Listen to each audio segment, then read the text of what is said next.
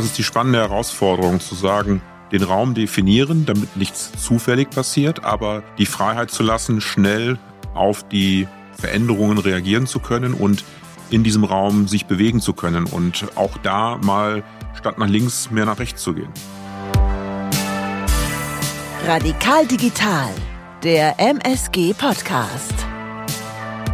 Transformation gelingt, wenn sich strategisches Denken, mutige Visionen und innovative Technologien verbinden.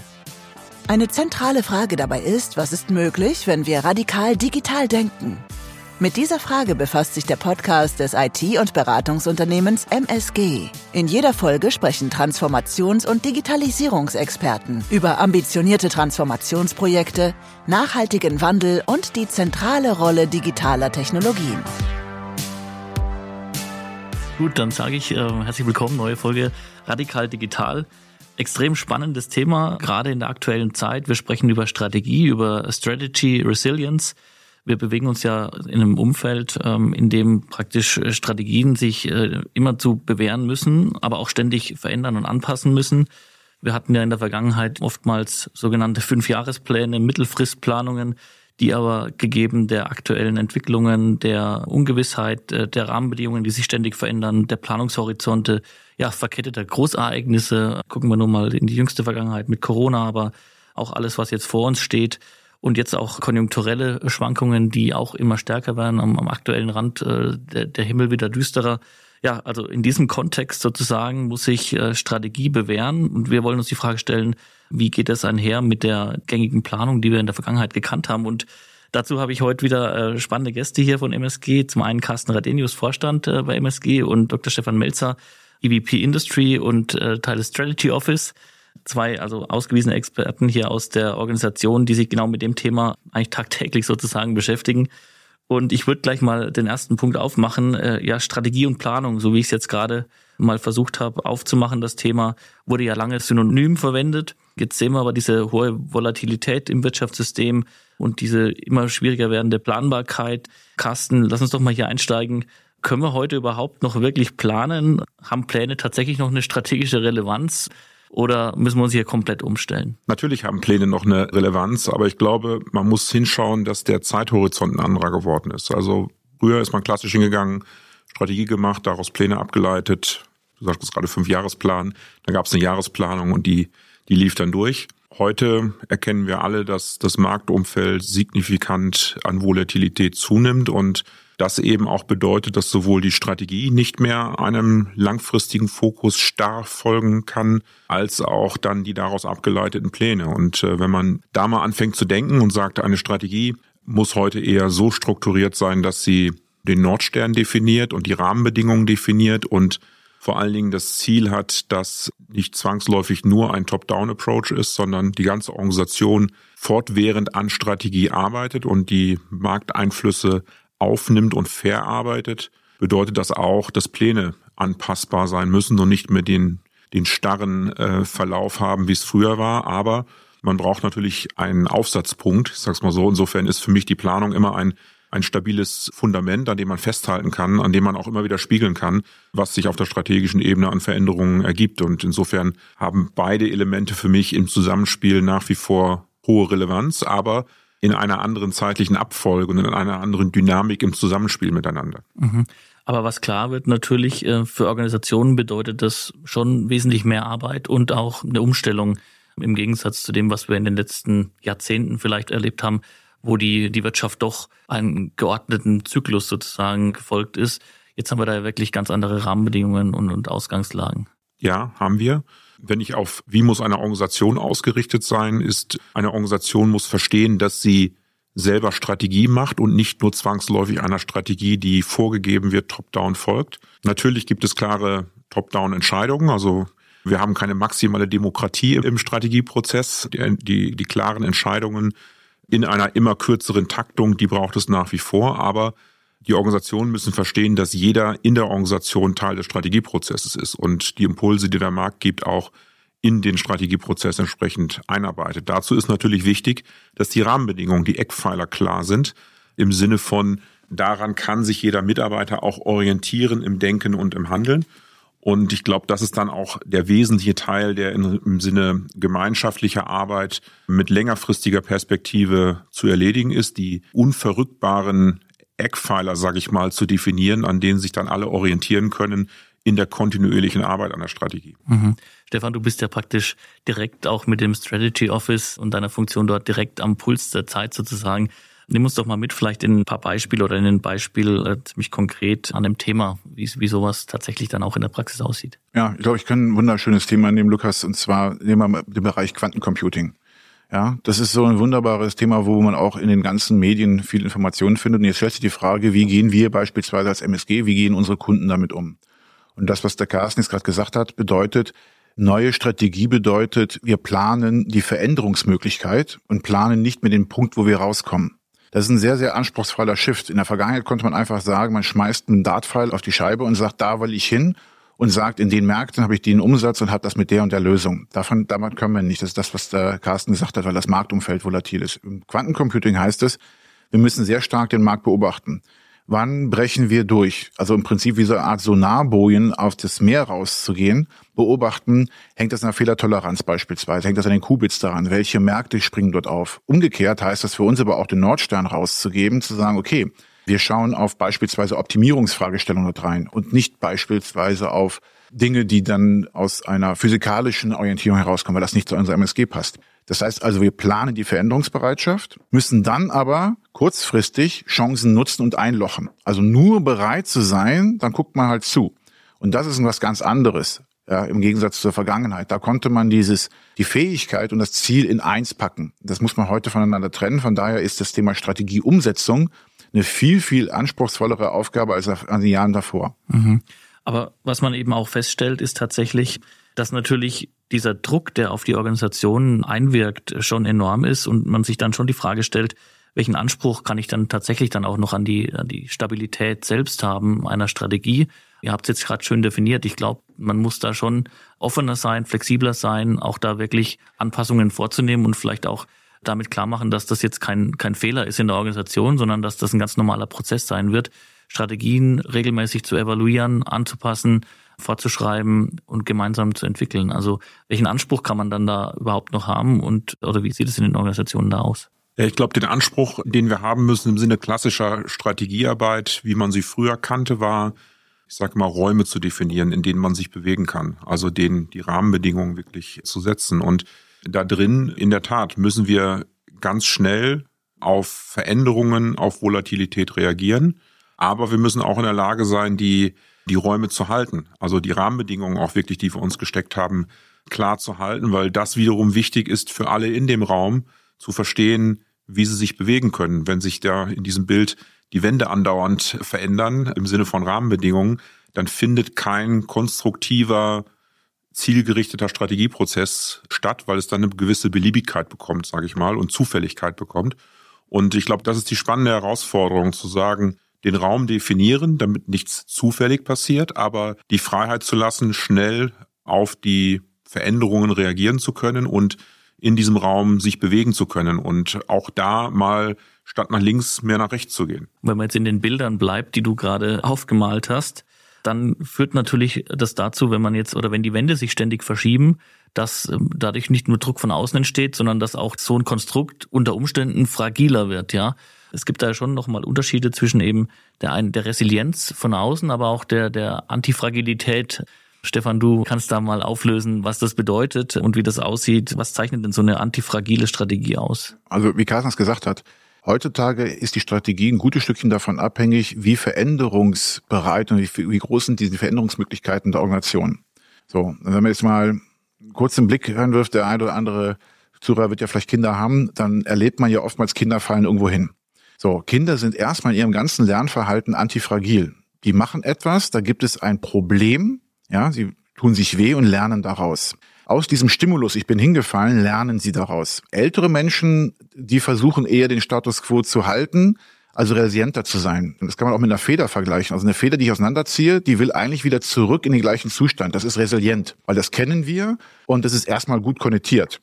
Antifragilität bedeutet aus dem Stimulus besser werden. Und das trifft eigentlich auf die Kinder zu, weil die können, können nur darüber lernen. Jetzt ist es halt so, wenn wir in die Innovation reingucken, die kommen die Stimuli meistens draußen vom Markt. Jetzt ist halt nur der Punkt, manchmal muss ich die Reife der Anpassung schneller lernen, als ich draußen Stimuli bekomme. Und dann brauche ich nach meiner Auffassung halt interne Stimuli, dass ich halt daran lernen kann. Also ich muss also eine künstliche Lernsituation schaffen, wo halt man hinfällt, die Leute aber nicht beim Hinfallen auffängt, sondern mit ihnen dieses Hinfallen beobachtet, aufschaut und daraus die Organisation härtet. Dass man halt dann, wenn marktexterne Stimuli kommen, besser darauf zu reagieren. Und das ist ein bisschen so die Überlegung. Natürlich bedeutet das einen wahnsinnig hohen Anspruch an ein humanes Führungskonzept, weil Leuten, Leute hinzuwerfen, das ist nicht Denkkultur der MSG. Das heißt, man braucht da drinnen schon einen gewissen Rahmen. Ja, aber was du ja beschreibst gerade, ist eine Situation, die wir schon in den letzten Monaten und Jahren nahezu ja fast äh, routinemäßig erleben. Wir haben Schocks von außen, verschiedenste Marktveränderungen, die dazu führen, dass immer wieder diese Einflüsse auf die Organisation einprasseln. Und jetzt ist tatsächlich damit ja die Frage nochmal vielleicht verknüpft. Hast du mal ein Beispiel für ja so eine antifragile Strategie jetzt für einen Krisenfall und vielleicht aber dann auch natürlich auf das äh, normale Doing, wenn man das noch überhaupt so nennen kann heutzutage. Ja, das Wichtige an der Geschichte, die Stimuli haben wir schon ausreichend, nur wir müssen da drinnen auch lernen. Also nur, nur zu sehen, oh, ich bin jetzt hingefallen und dann in dem Sinne in der Metapher jetzt liegen zu bleiben, das hilft nicht. So, das heißt also im Fall der Krise, da hilft jetzt erstmal nicht Antifragilität, um die zu überwinden. Aber ich kann sie nutzen, um zu überlegen, was lerne ich denn daraus? Was ist denn das abstrakte Muster, was ich da sehe, um in Zukunft besser gewappnet zu sein? Und eigentlich trainiert man das in guten Zeiten. Ja, mal ein Beispiel. Er hat eine Führungsorganisation mit x Mitarbeitenden und jetzt müsste man eine Rolle nachbesetzen. Sowas ist halt das eigentliche einfache Muster. Da geht jemand raus oder die Stelle wird vakant, ich besetze diese eine Stelle nach. Wir haben aber auch schon mal die Erfahrung gemacht, in der Führungsriege von 15 Mitarbeitenden, Führungspersonen, einfach durchzurotieren, ohne Not. Also der eine, der beispielsweise Methodenkompetenzabteilung geführt hat, geht mal raus in den Markt. Der eine, der für den Kunden X zuständig ist, für Kunden Y zuständig. Der eine, der heute eine, eine Personalverantwortung hat, geht mal ins operative Geschäft und umgekehrt. Das führt zu, bei allen zu Kopfschmerzen. Aber alle lernen daran und wir haben das durchgeführt und wir haben das Kundenfeedback bekommen ist am Anfang rüttelig gewesen, ist anders, aber ist besser. Weil du es gerade sagst, ja, es ist tatsächlich anders, ja. Also für viele Organisationen dürfte das jetzt ja schon fast ja einen Paradigmenwechsel bedeuten, also eine komplett neuartige Situation, mit der man da konfrontiert ist. Carsten, wie siehst du das? Wie, wie schafft es denn so von diesen theoretischen Konzepten, die auch stärker in der Führungspraxis zu verankern? Denn du hast ja schon äh, angerissen, auch glaube ich in deinem Intro in den ersten äh, Ausführungen, dass gerade da in den Organisationen sich sehr, sehr viel verändern muss. Ja, es muss sich sehr viel verändern, auch, auch auf der kulturellen Ebene, sage ich mal. Ich glaube, das, was ich gerade schon gesagt habe, Klarheit zu schaffen, was die Rahmenbedingungen angeht und was die unverrückbaren Eckpfeiler angeht, ist, ist ein ganz wichtiges Thema. Das Beispiel, die Wände müssen stabil sein von dem Raum, in dem man sich bewegt und dann da drin aber Facetten zu finden oder Themen zu forcieren, die, ich sag mal, kulturell sowas wie Mut ist, also Mut zur Entscheidung zu haben, schnell zu Entscheidungen zu kommen, zu akzeptieren, dass man auch Fehler macht, also eine entsprechende Fehlerkultur zu etablieren, weil man diese schnellen, immer wiederkehrenden Entscheidungen in diesem Umfeld braucht. Das ist zwangsläufig und das geht über alle Ebenen äh, der Organisation. Das heißt, diesen Mut auch bewusst zu fördern, diese Entscheidungen zu treffen, auch auf die Gefahr hin, dass dass Fehler passieren, aber das ist nichts Schlimmes. Wie Stefan gerade auch schon gesagt hat, man lernt daraus. Das zweite ist aber auch das Thema Disziplin, nämlich Disziplin, sich an die Rahmenbedingungen, an den Rahmenbedingungen auch zu orientieren. Wir sprechen ja mal viel über Partizipation, die sehr wichtig ist, aber Partizipation kann natürlich auch nicht in jeder Frage, in jeder Dimension immer stattfinden. Da gehört dann auch ein klares Rollenbewusstsein und eine, eine Disziplin, sich dann auch an den Rahmenbedingungen zu orientieren dazu. Ich glaube, wenn man diese Themen Mut, Disziplin, Fehlerkultur, Lernkultur in den Vordergrund stellt, dann kriegt man auch die Organisation aktiviert, in diesen Räumen strategisch zu agieren und strategisch zu denken und sich da einzubringen. Mhm, aber wir befinden uns ja dann schon in einem massiven Change-Prozess, weil, wie gesagt, also ich glaube, das sind schon Ansätze, die in vielen Organisationen so in der Intensität und so wie in der Intensität, wie sie benötigt wird, in der Vergangenheit nicht gelebt wurde. Also ich denke, das wird schon massive Veränderungen bedeuten. Absolut, das ist eine massive Veränderung und wir erleben ja bei uns selber auch, wie unterschiedlich reif verschiedene Bereiche einer Organisation diesbezüglich sind und Ich glaube, das ist die, das ist die wesentliche Herausforderung, nicht nur das Ziel zu beschreiben, sondern auch zu erkennen, wie man Stück für Stück die verschiedenen Unternehmensteile und Bereiche auf diesem Weg begleitet, sie da abholt, wo sie heute sind, weil das ist nichts, was man, wo man den Schalter umlegen kann und dann ist das so. Aber ich glaube, das Ziel, das müssen wir immer wieder vor Augen führen, auch im Sinne von einer Rahmenbedingung, da wollen wir hin, damit überhaupt die Aktivierung, sage ich mal, von innen heraus auch in diese Richtung geht, weil wenn, wenn ich heute einen Bereich habe, der immer Fehler, nicht fehlertolerant war, ich sag's mal so, wo es äh, eher darum ging, immer klar entlang einer, einer detaillierten Planung zu agieren, die muss ich auch ermutigen, in dieses neue Muster reinzu, reinzukommen, was ihr eigenes Agieren angeht. Mir ist dabei auch gleich irgendwie in den Sinn gekommen, weil ich natürlich selbst auch viel in den Branchen zu tun habe, dass wir ganz viele Bereiche auch haben, die in der Vergangenheit sehr stark mit dem klassischen Projektmanagement nach einem Wasserfallkonzept gearbeitet haben und in der Vergangenheit hat man sich immer noch dann zurückziehen können, so nach dem Motto, oh, agile Methoden, das ist ja eigentlich nur was für Softwarehäuser und für Softwareentwicklung. Aber ich glaube, wenn man jetzt mal so ein bisschen Revue passieren lässt, allein was wir jetzt in den ersten Minuten hier diskutiert haben, dann wird es zwar vielleicht in der Zukunft nicht so sein, dass auch im staatlichen Bereich alles hier nach Scrum laufen muss, aber dass man sich zumindest bestimmte Techniken und Methoden anguckt, um auch da Angebote, Portfolios äh, zu entwickeln, gegeben einem ganz anderen Tempo, das man eben bewältigen muss. Ihr arbeitet ja auch viel zum Beispiel mit staatlichen oder mit, mit Verwaltungen zusammen, ne? Absolut. Ich meine, das eine wird das andere nicht vollständig ablösen und umgekehrt, aber ich, ich habe immer so ein Beispiel aus meiner eigenen Projektarbeitshistorie. Ich hatte mal einen Kunden, mit dem ich zusammen ein Projekt aufgesetzt habe. Da war das Ziel noch vollkommen unbekannt. Es war klar, dass was passiert, weil sich die Rahmenbedingungen in dem Unternehmen signifikant verändert haben. Aber es war nicht klar, was da genau passiert. Und da kam natürlich die klassische Methode total an ihre Grenzen. Ich will nicht sagen, dass wir damals agil agiert haben, aber wir haben verstanden, dass man auch bestimmte Dinge schon tun kann im Vorgriff, weil man erkennt, dass sich Rahmenbedingungen, dass sich Themen verändern und man sich eben auch rechtzeitig dann darauf vorbereiten muss, ohne schon jetzt ganz genau zu sagen, gehe ich zehn Meter mehr links oder zehn Meter mehr rechts, aber ich weiß, dass ich zehn Meter gehen muss. Und darauf muss ich mich vorbereiten. Ja, und nochmal jetzt vielleicht bezogen auch auf das ganze Thema der Kommunikation, äh, Stefan, nochmal der Punkt, was ihr jetzt ja auch gerade dargestellt habt, auch insbesondere mit dem Bild des Nordsterns, bei mir dann auch klar sofort hängen geblieben. Ist es dann praktisch die, auch die klassische Abkehr von der, der klassischen Strategieplanung hin zu einem stärkeren Ansatz, der wirklich äh, stärker in die, die Kommunikation reingeht und ein ganz anderer, ein ganz anderes Setup, in dem man sich bewegt? Oder wie würdest du das beschreiben? Jetzt hast du gesagt Strategieplanung und Kommunikation. Ich würde mal auf dieses Thema Kommunikation antworten.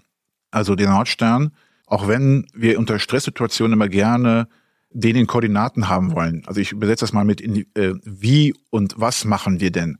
Ist es in einer neuen Form von Strategiekommunikation extremst wichtig, über das Warum sich Gedanken zu machen. Und das muss von oben kommen. Und dazu braucht man das, was der Carsten sagt, auch Disziplin. Also man muss sich auch daran halten zu sagen, wenn das Top-Management sagt, warum machen wir das und gibt Antworten darauf, ja, kann man darüber diskutieren über die Gültigkeit. Aber wenn fixiert ist, warum wir Dinge machen, dann muss man sich daran halten. Umgekehrt muss man aber auch dann wiederum im Sinne der Partizipation die Freiheiten in den Einheiten, an da, wo der, wo der Kunde sozusagen erlebbar wird, offen zu halten, das Wie und das Was zu umsetzen. Und deswegen ist dieser, diese Diskussion, die man gerne mal so hört mit Purpose und so weiter. Das entscheidende Moment ist, es ist viel, viel komplizierter, das Warum aufzuschreiben, als das Wie und das Was. Das bedeutet auch für das obere Management zu üben, sprachlich ein Warum kernprägnant und trennscharf zu formulieren, dass Tausende von Mitarbeitenden verstehen, was dahinter steckt. Und das ist auch ein Lernprozess auf der ganzen Geschichte. Also das Warum ist, kommt immer mehr und mehr in den Vordergrund. Und ich glaube, das erlebe ich tatsächlich in der, in der Praxis auch. Es gibt ja so viele Unternehmen, Organisationen, die eigentlich so ein sensationell gutes Warum haben, ja, die es aber einfach nicht ausdefinieren und auch nicht kommunizieren intern. Und das würde auf viele Facetten einzahlen, bis hin zur, also die Arbeitgebermarke nach außen, Bekanntheit bei Talenten. Aber ich glaube, da kann echt noch viel passieren und da wird sich auch einiges umstellen. Aber lasst uns mal von dem Punkt tatsächlich der, der Kultur und der Kommunikation auch mal übergehen, nochmal zu dem Bereich Technologie. Also ihr seid ja, habt eine hohe, die Kernkompetenz sozusagen im Bereich der, der Technologie, würde ich jetzt sagen. Und wir haben jetzt grundsätzlich jetzt viel darüber gesprochen, dass wir ja viel Ungewissheit haben, andere Rahmenbedingungen, das aber auch eine Chance darstellen kann für Organisationen, die sich da entsprechend anders aufstellen. Auf der anderen Seite sehen wir mit Technologie und KI Tools sozusagen, die wiederum die Unsicherheit rausnehmen, sozusagen. Wir kämpfen gegen das an, wo wir vorher sagen, dass, da liegen doch echte Chancen drin. Carsten, wie passt denn das zusammen? Wenn wir mal kurz in das klassische Strategiebild zurückgehen, wenn man früher Strategien gemacht hat, hat man, das macht man heute natürlich im klassischen Sinne auch noch, hat man sehr intensiv eine Umfeldanalyse gemacht, äh, sich mit Markt, mit Wettbewerb, mit allen Rahmenparametern, die von außen auf die Strategie einwirken oder wo man mit der Strategie eine Antwort drauf finden will, gesucht. Und die Technologien, die du ansprichst, die sind in dem schnelllebigeren Strategiebusiness, sag ich mal, der heutigen Welt, ähm, sind aus meiner Perspektive eben genau die Garanten, dass ich die, ähm, dieser Geschwindigkeit im Sinne von fortwährender Beobachtung meines Umfelds und meiner Rahmenbedingungen auch Herr werden kann. Weil wir wollen ja nicht äh, dadurch, dass wir schneller und agiler entscheiden, schlechtere Entscheidungen treffen und um diesem Spannungsfeld aus Geschwindigkeit und Volatilität auf der anderen Seite aber eine hohe Stabilität und hohe Treffsicherheit in Entscheidungen ähm, Rechnung zu tragen, da werden uns genau die, die KI-Technologien und die Data-Themen enorm helfen, weil die uns permanent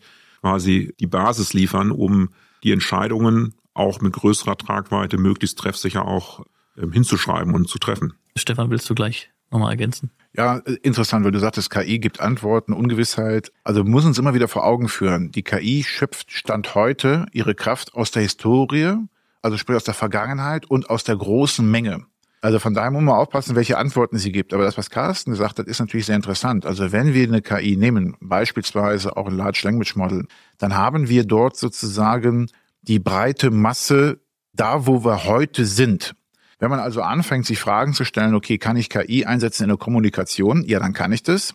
Weil oftmals haben wir ja so das Bedürfnis, so eine Art senderorientierte Kommunikation zu haben. Also wir haben ein Bild im Kopf und wir glauben daran, die anderen Menschen gegenüber haben das auch im Kopf. Da kann eine KI wunderbar helfen, indem man dieses Prompt-basierte mal benutzt und sagt, okay, ich schaffe mir mal eine Metapher, die viel mehr andere Leute erreicht, die ich vielleicht gar nicht benutze, aber die meisten Menschen benutzen.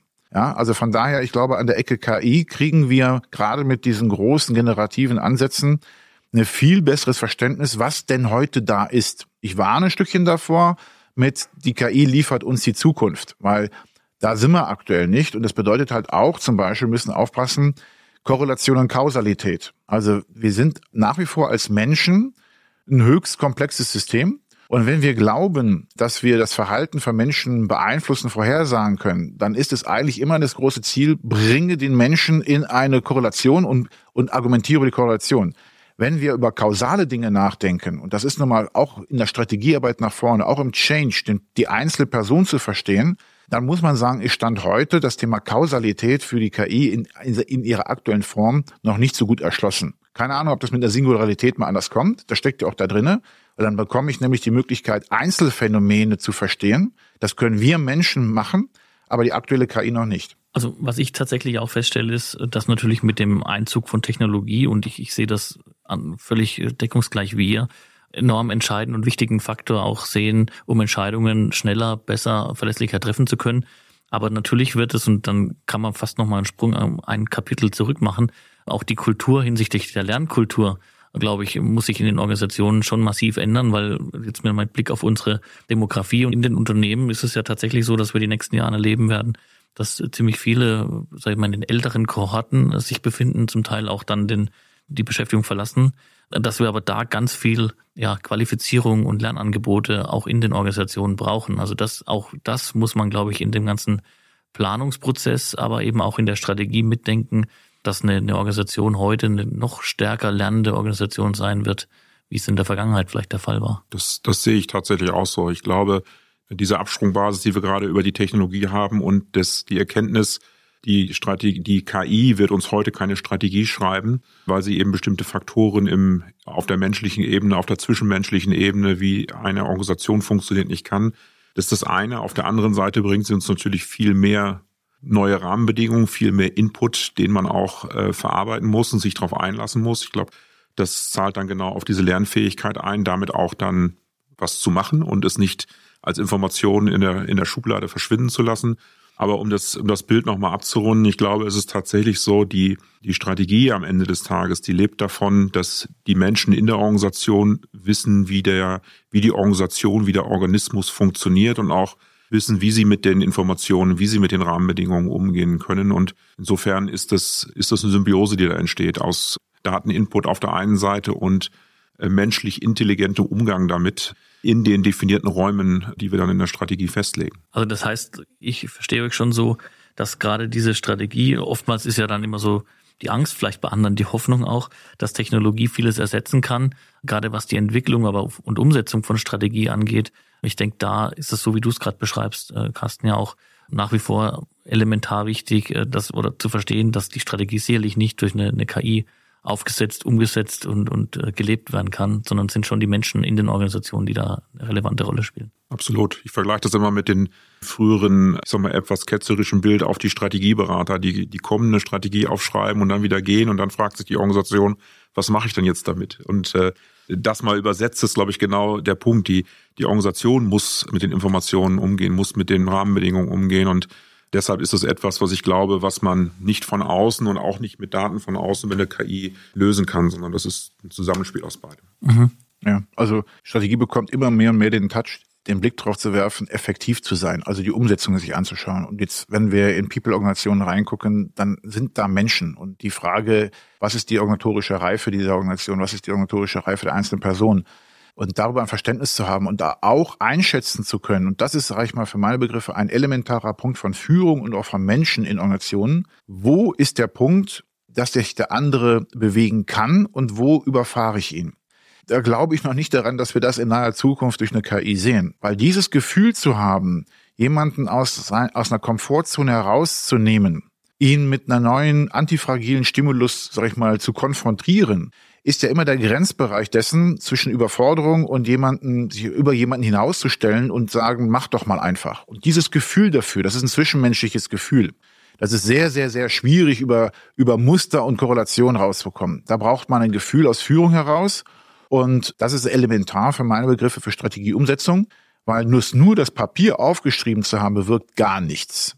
Gar nichts. Die Menschen in der Organisation müssen morgens aufstehen, aus dem ersten Meeting rauskommen und sich überlegen, heute konnte ich zwei, drei Grad etwas beeinflussen. Was ist eigentlich unsere Strategie? Wo wollen wir hin? Was ist unser Purpose? Um das zu beeinflussen. Das sind die kleinen Wege, die der große Schwarm ausrichtet. Nicht das einmal groß oben der Flock rein. Mhm. Jetzt haben wir ja so einen großen Ritt sozusagen gemacht von, sagen wir mal, dem immer stärker volatilen Umfeld, den Rahmenbedingungen, die Probleme in der Abgrenzung zwischen eben Strategie und Planung wir sind über das Thema Antifragilität und Resilienz gegangen, bis hin dann zu den Themen, ja, was bedeutet das für die Kultur in den Organisationen und jetzt am Ende nochmal so ein Wrap-up im Bereich Strategie und Technologie als Unterstützung und ja, so ein wesentlicher komplementärer Baustein für die Strategieentwicklung. Lass uns doch mal noch so einen kurzen Ausblick auch vielleicht nach vorne machen oder so ein kurzes, oder eine Einschätzung eurerseits noch so zum Ende hin. Was würdet ihr Organisationen mitgeben, die sich genau jetzt mit diesen Themen beschäftigen? wie fängt man an und wie schafft man das eben auch dann am Leben zu halten, ja, sozusagen. Ja, fange ich vielleicht mal an. Ich glaube, das, was wir gerade auch in der Strategie gesehen haben, Mut zu dieser Veränderung und äh, Mut, diesen Weg zu gehen. Ich glaube, das ist, das ist mal der erste, der erste Punkt, weil Strategie und Planung hat ja immer dem Management auch eine gewisse, einen gewissen Halt gegeben, eine, eine Orientierung, eine klare Orientierung gegeben. Auch wenn man jetzt feststellt, dass das funktioniert nicht mehr, muss man trotzdem natürlich diesen gedanklich diesen Sprung nehmen mutig zu sein, hier auch in eine andere Art der Führung, des Managements, der Strategiearbeit äh, reinzugehen. Und das ist, glaube ich, das Wesentliche, was wir ja auch dann in der Strategiearbeit allen allen sagen, seid mutig, habt keine Angst vor Fehlern. Ich glaube, das muss man ganz an den Anfang des Prozesses auch sich als Rahmenbedingung geben, sonst kommt man in diese neue Art des Strategiearbeit und Strategiedenkens nicht rein. Mhm. Ich gebe eine einfache Frage mit. Ich liebe diese Frage, nämlich die Frage, wann ist es gut? Also, wenn man über Strategie und Kommunikation und das Mitnehmen von Leuten redet, dann empfehle ich, darüber nachzudenken, wann ist es gut. Das ist eine Frage, die man im Top-Management stellen kann, die kann sich auch jeder Mitarbeiter stellen. Dann zu schauen, wann ist es heute gut, wann ist es morgen gut und woran machen wir fest, zu glauben, dass es heute gut ist und woran glauben wir, was sich ändert, warum es morgen gut ist. Diese einfache Frage, wann ist es gut, die stürzt den einen oder anderen manchmal in eine Sinnkrise. Aber sich damit auseinanderzusetzen in Organisation ist sehr hilfreich. Da braucht man nicht viel methodischen Überbau. So eine Frage stellen und die Antworten anhören, das hilft. Ja, dann ich sag danke, wirklich herzlichen Dank, Carsten, Stefan, für die ja super spannende Runde und ich hoffe, für die Zuhörer ist da einiges mit dabei, was man sich mit rausnehmen kann. Vielen Dank, hat Spaß gemacht. Danke, Lukas. Bis zum nächsten Mal. Vielen Dank fürs Zuhören. Mehr Infos zu den Inhalten aus der aktuellen Folge findet ihr in den Show Notes. Da findet ihr auch alle Links und alle weiteren Informationen. Und wenn es euch gefallen hat, hinterlasst uns ein Rating auf iTunes, Spotify und abonniert auf jeden Fall den Podcast. Bis bald.